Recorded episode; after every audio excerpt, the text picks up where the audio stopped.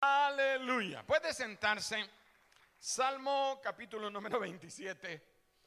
Vamos a aprovechar los minutos que nos quedan para compartir algo de la palabra. Salmo capítulo 27, versículos 13 y 14.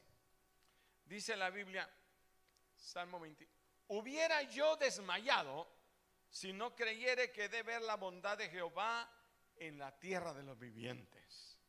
Espera en Jehová esfuérzate y aliéntese tú en Jehová. Lo vuelvo a leer. Hubiera yo desmayado si no creyera que deben la bondad de Jehová en la tierra de los vivientes. Espera en Jehová y esfuérzate y aliéntese tú en Jehová. Dice el Salmo 56.3, en el día que temo, yo en ti confío. Diga conmigo, en el día que temo, yo en ti confío. Levante sus dos manos al cielo y diga, en el día que temo, yo en ti confío. Padre, en el nombre de Jesús, te damos gracias por esta palabra. Yo sé que trae ánimo, aliento a la iglesia. Te pido, Señor, que tú nos enseñes a través de esta palabra, que hables a cada corazón y a cada necesidad, en el bendito nombre de Cristo Jesús.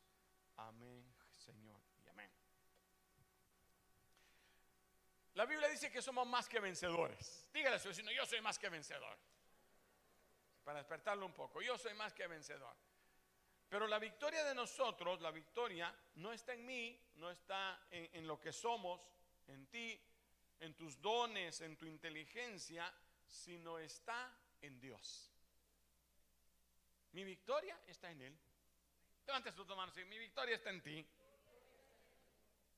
Yo se lo digo a mi alma, alma, espérate. No, no, no te desesperes. ¿Cuántos tienen su alma desesperada? Sí, porque yo quiero dormirme y no me deja dormir. A veces es mi alma y a veces es mi otra alma que está a la par. Me dice que calle, que aguarde. Le digo, no, no, no corras tras voces engañosas. Me digo yo mismo, no, yo no voy a creer eso porque a veces oímos voces y, y nos dedicamos a oír voces que no vienen de Dios. Dios obra y mostrará su bondad. ¿Cuántos dicen amén? Dígale a su vecino, Dios obrará en ti. Dios obrará en ti y mostrará su bondad. Porque uno se despierta, ¿qué, ¿qué, hay para mí este día? ¿Qué hay de especial este día para mí? ¿O qué, qué será de día de mañana? O los que ya vamos caminando con canas, empezamos a decir, ¿qué será en los, en los últimos años de mi vida? ¿Qué va a pasar? Entra un desasosiego. Pues dice el Señor, cada día tiene su propio afán. No sabemos nada del día de mañana. ¿Va que no sabemos nada del día de mañana? O sea que el día que interesa es el día de hoy. Y hoy le voy a decir, Señor, mi alma en ti espera. ¿Cuántos se lo quieren decir? Señor, mi alma en ti espera. Porque a veces trabajo para recoger fruto y a veces no llego a verlo. Es más, la Biblia dice en Hebreos 11, en el, capítulo de la fe, dice que algunos hombres trabajaron y no vieron el fruto, murieron sin haberlo visto. Pero yo estoy seguro que cuando uno cierra sus ojos, entonces comienza a ver el fruto de todo lo que viene detrás. Muchas cosas que no hemos visto ahora, la miraremos después. ¿Cuántos dicen amén? ¿Cuántos creen eso? Mi fe parece pequeña y los enemigos son tan grandes como podemos resistir. Y la Biblia dice en primera de Pedro 5:9, al cual resistid firmes en la fe. ¿Cómo voy a resistir? Diga, firme en la fe sabiendo que los mismos padecimientos se van cumpliendo en vuestros hermanos en todo el mundo. Mas el Dios de toda gracia que nos llamó a su gloria eterna, oiga, después de que hayas padecido por un tiempo, diga después. ¿Qué viene después? ¿Cuántos han padecido? ¿Cuántos han tenido preocupaciones? Levanten las manos que han tenido preocupaciones. Pues después de la preocupación, ¿cuántos tienen problemas? en la familia, con los hijos, con los papeles, con el negocio. Después de eso, el mismo Dios te va a perfeccionar, te va a firmar, te va a fortalecer y te va a establecer. Quiere decir que ese solo es el camino hacia tu destino. ¿Qué espero yo? Mi destino. Hay un camino, a veces de piedras, a veces es desierto. Normalmente antes de llegar a la tierra prometida, lo que Dios nos prometió, se pasa un desierto. Usted lo mira en el, en el Señor Jesucristo. Cuando Él va a empezar su ministerio, dice que primero fue llevado por el Espíritu, oiga, por el Espíritu al desierto. Ay, ¿por qué estaré pagando? ¿Qué estaré pagando con esto que me pasa? No, el Espíritu te ha llevado al desierto. Ay, pero tanta prueba para ser probado. Y uno se preocupa, pero ¿cómo es eso? Sí, lo que el Señor quiere es que primero mostremos la fe para poder ver las obras. Si algo aprendí yo en mi vida es que no somos como Tomás, ver para creer. Somos como el Señor quiere que seamos, creer para poder ver. Dígaselo a su vecino, creer para poder ver. Esta palabra dice, había razón para desmayar, hubiera yo desmayado. ¿Cuántas circunstancias en la vida hemos pasado que uno hubiera desmayado, abandonado, salir corriendo? ¿O no es cierto? Ganas de salir corriendo, agarrar el carro donde fuera y a veces hasta más lejos. Y abandonar, pero si no fuera por las promesas, por la convicción de que el Señor está ahí contigo. Él dijo que iba a estar con nosotros todos los días de tu vida. Por favor, dígase a los hermanos. Dijo el Señor, dígale, dijo el Señor. Cuéntale usted que iba a estar contigo. ¿Cuándo? ¿Cuándo? En los momentos difíciles y en los momentos alegres. En los momentos de fiesta y celebración, como, en los momentos que nos quedamos solos. La diferencia está en que a veces lo sentimos y a veces no lo sentimos. A veces hasta casi lo podemos ver. Hay milagros tan grandes que uno casi puede tocar que, el Señor está ahí, ¿o no es cierto? Los que han visto milagros de Dios, los que han sido sanados, los que les han desaparecido tumores, los que Dios ha obrado, dicen, pero ¿cómo Dios obra tan rápido? Y hay días como que dices, hello, somebody. ¿Estás aquí, Señor? Y, no se oye respuesta. Pero Dios puso en nosotros dones y talentos que a veces nosotros ni nos acordamos que tenemos. Un regalo grande que Él te dio se llama fe. Porque Dios le dio a cada uno, cristiano o no cristiano, creyente o no creyente, ateo o no ateo. Porque los ateos tienen fe en que no creen en nada. Hasta para eso hay que tener fe. ¿Sí?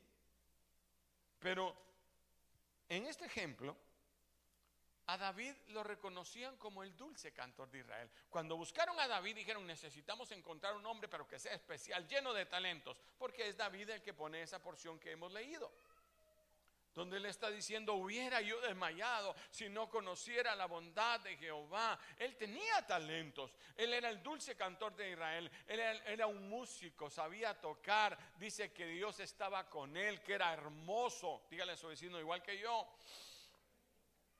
No, igual que yo, no. Sí, ahí dejemos. Pero muchas veces no recordamos lo que tenemos ni lo que somos. No nos damos cuenta que hubiéramos desmayado si no supiéramos que Él va a estar. ¿Sí? Por eso cuando Saúl era atormentado por espíritus, pidió que viniera David, porque él tenía un talento. Agarraba su arpita y hacía diablo, y el diablo gritaba ¡Ay! No a Juba.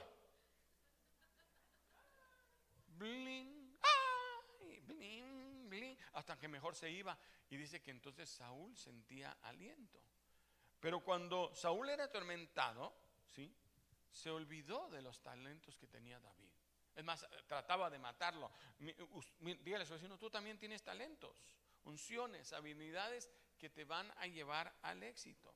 Pero en ese momento Saúl estaba tan enfocado en su problema, en su angustia de demonios, que se le olvidaba y le tiraba una lanza a, a David. Cuando está frente a Goliat, se olvida de que él puede.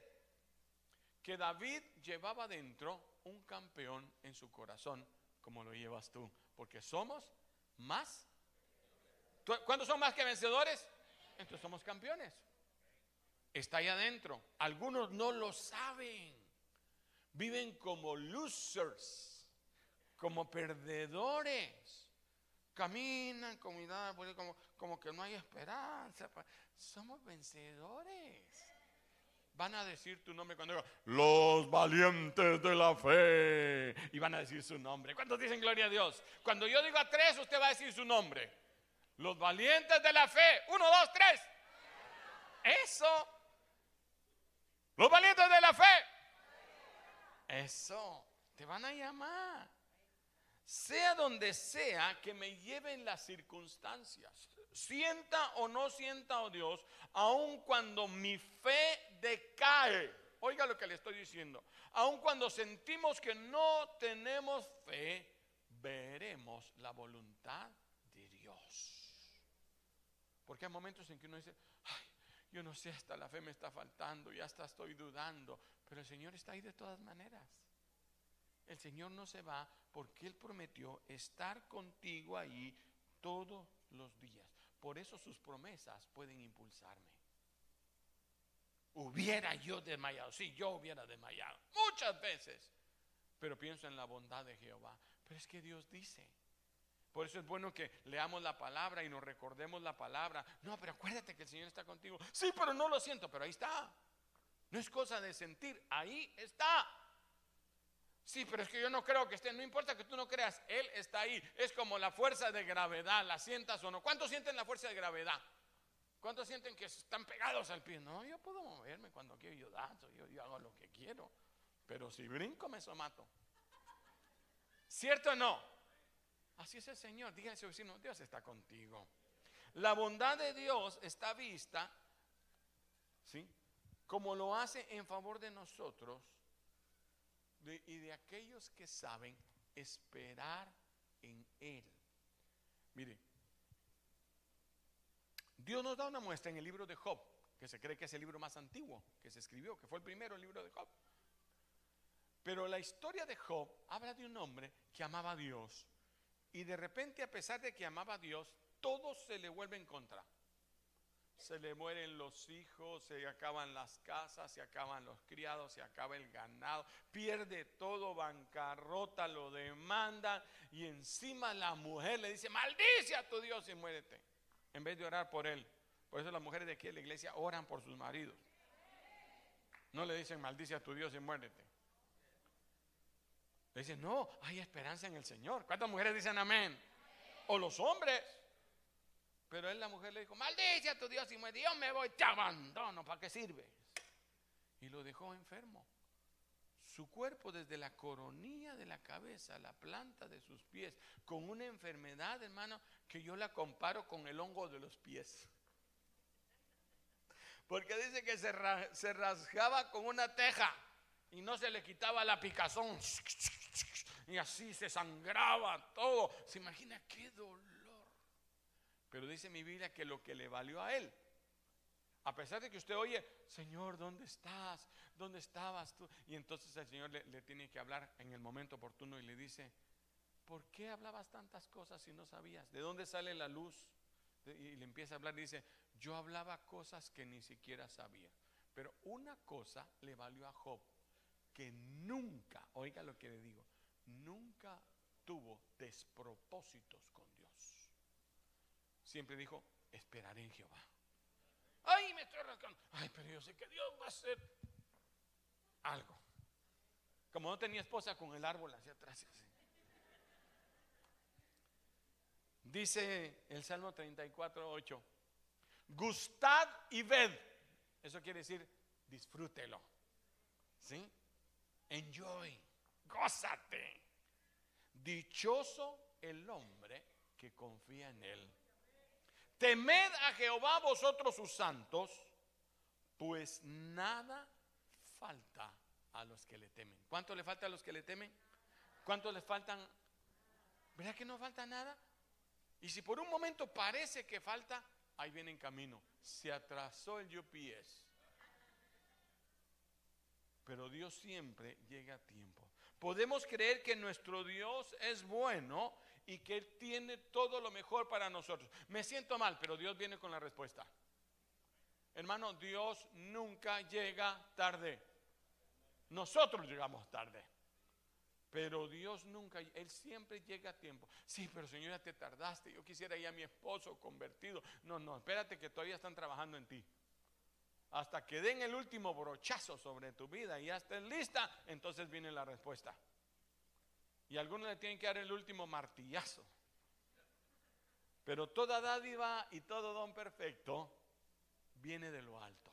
¿De dónde viene? del Padre de las luces, en Él no hay mudanza, ni sombra, ni variación. ¿Qué quiere decir? No importa qué pases, qué circunstancias estés viviendo ahora, qué dificultad puede haber en tu corazón, Dios sigue obrando en tu favor. ¿Cuántos dicen amén? En este pasaje, estoy corriendo, disculpe, pero en este pasaje, David se alienta a sí mismo. declarando que aunque esté pasando por serias dificultades, en algún momento va a haber la bondad de Jehová.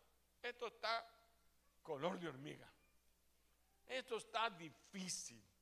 Este problema sí, pero, pero yo sé que voy a ver la salvación de Jehová. Hay un hombre eh, que escribió un libro que se llama Don Gosset y dice cómo vivir como un hijo del rey, se llama el libro. Pero dice que él se subió en un avión y cuando va en el avión anuncian, tenemos un problema con las llantas, ¿sí? el tren de aterrizaje no puede soltarse, estamos dando unas vueltas gastando un poco de gasolina porque vamos a hacer un aterrizaje forzoso. Empiezan a gritar y, la gente aullaba, otros gritaba, otros empiezan a, a clamar, a gritar, a llorar. Y él como confiaba en el Señor, le dijo, ay, qué bueno Señor, me voy a graduar, ahorita te voy a ver en el cielo. Y el Señor le dijo, qué egoísta. Y todos los demás que vienen en el avión. Ups. Bueno, Señor, pues entonces dime qué hacer. Y dice que Dios le mostró lo que tenía que hacer. Que tal botón, tal cosa, yo no sé de aviones, no sé qué se apacha ni dónde se jala. Lo que sé es que él entró, en aquel entonces se podía, eh, habló con la, con la, que quería decirle algo al piloto, y le dijo al piloto, mire qué tal cosa pasa, dijo el piloto, y apachó el botón y, bajaron las, las alas. ¿sí? ¿Cómo Dios a veces usa circunstancias para probarte cuán grandes cosas Dios puede hacer contigo? A veces no es por ti, no es por enderezarte a ti, el martillazo se lo quiere dar a tu esposo. ¿Cuántos dicen amén? O a tu suegra. Aunque la mayoría de veces tu suegra está orando por lo mismo que se lo ve a mi nuera.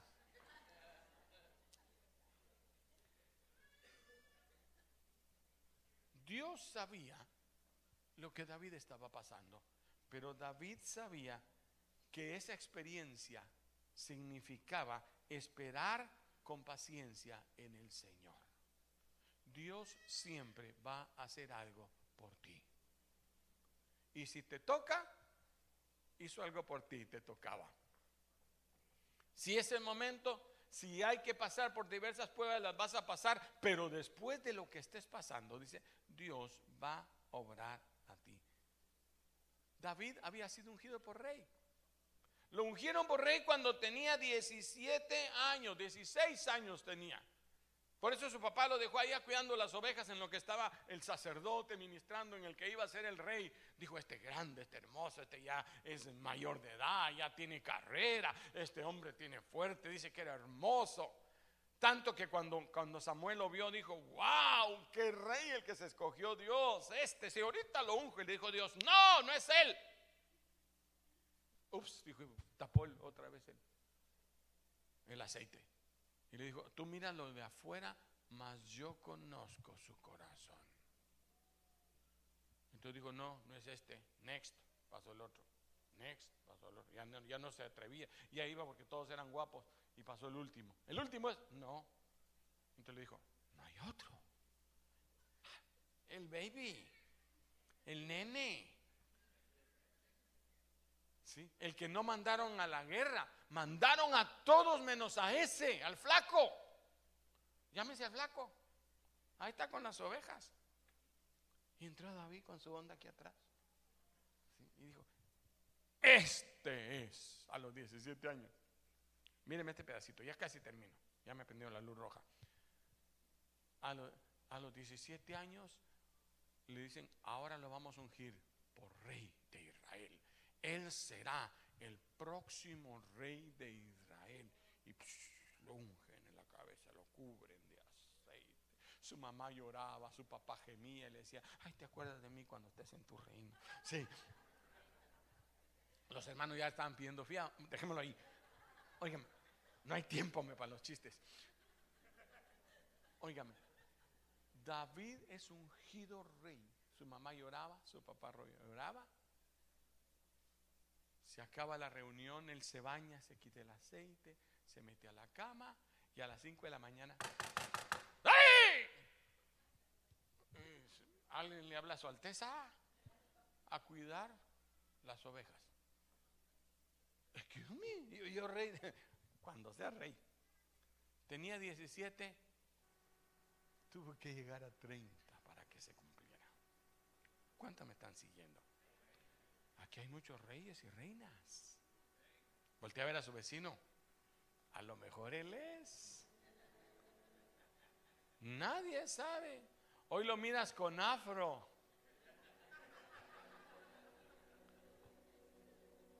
Cuando tenga 30, lo vas a ver con corbata y saco.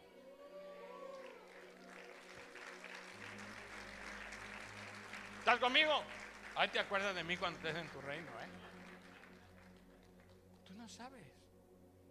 Pero tuvo que esperar pacientemente. Hubiera yo desmayado. ¿Qué le faltaba aprender? Aprender que venía el oso y Dios estaba con él.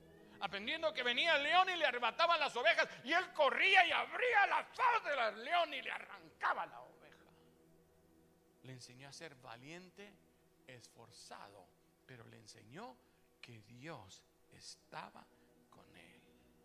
David comprendió que la clave para ver su voluntad era esperar con paciencia en Jehová y no olvidar ninguno de sus. Yo termino leyendo el Salmo 103.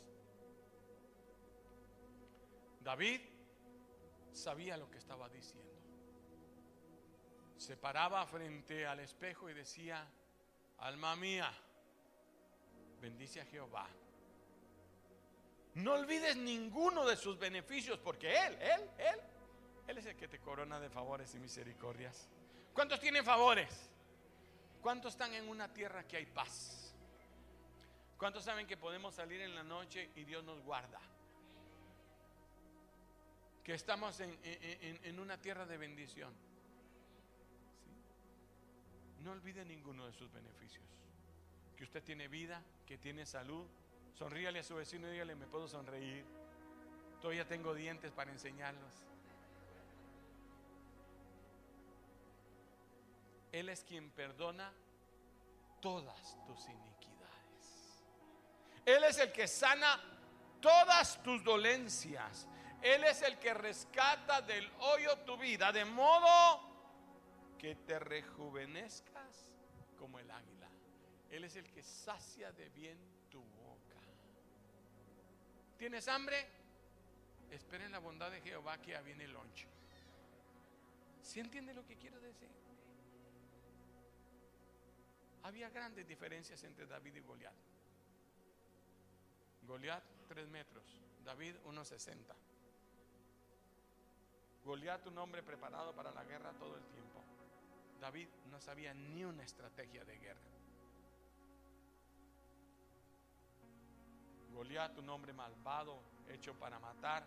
David, un hombre hecho para confiar en Dios.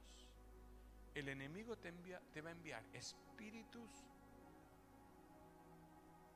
que te hagan sentir débil en medio de los problemas. Ya terminé. Pero el Señor te quiere decir, espera en Jehová porque aún he de alabarle. Yo quiero que cierre sus ojos. Si atraviesa una adversidad, quizás económica, material espiritual, sentimental quizás, que no te deja dormir, que te llena de temor, debemos de confiar en el Dios que está con nosotros.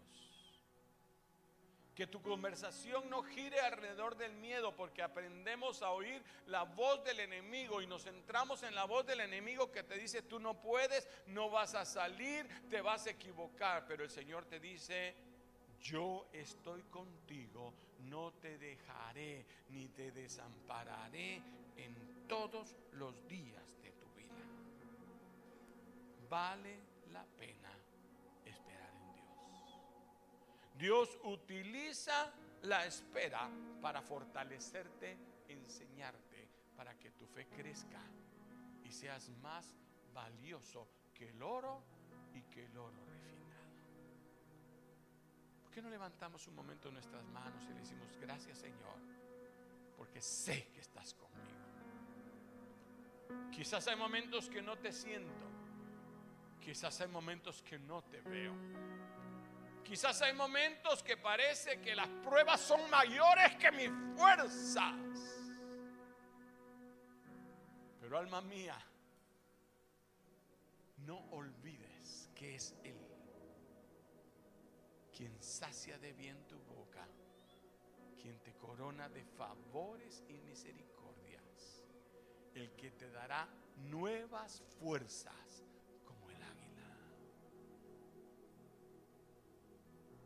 Señor, estoy listo para pelear el segundo round. Quizá me derrotaron en el primero, pero no se ha escrito el final de mi historia. Quizás he tenido un fracaso, quizás he tenido un accidente, quizás he tenido una enfermedad, un dolor, pero Señor, no se ha escrito el final de esta historia donde dice que yo soy más que vencedor por medio de aquel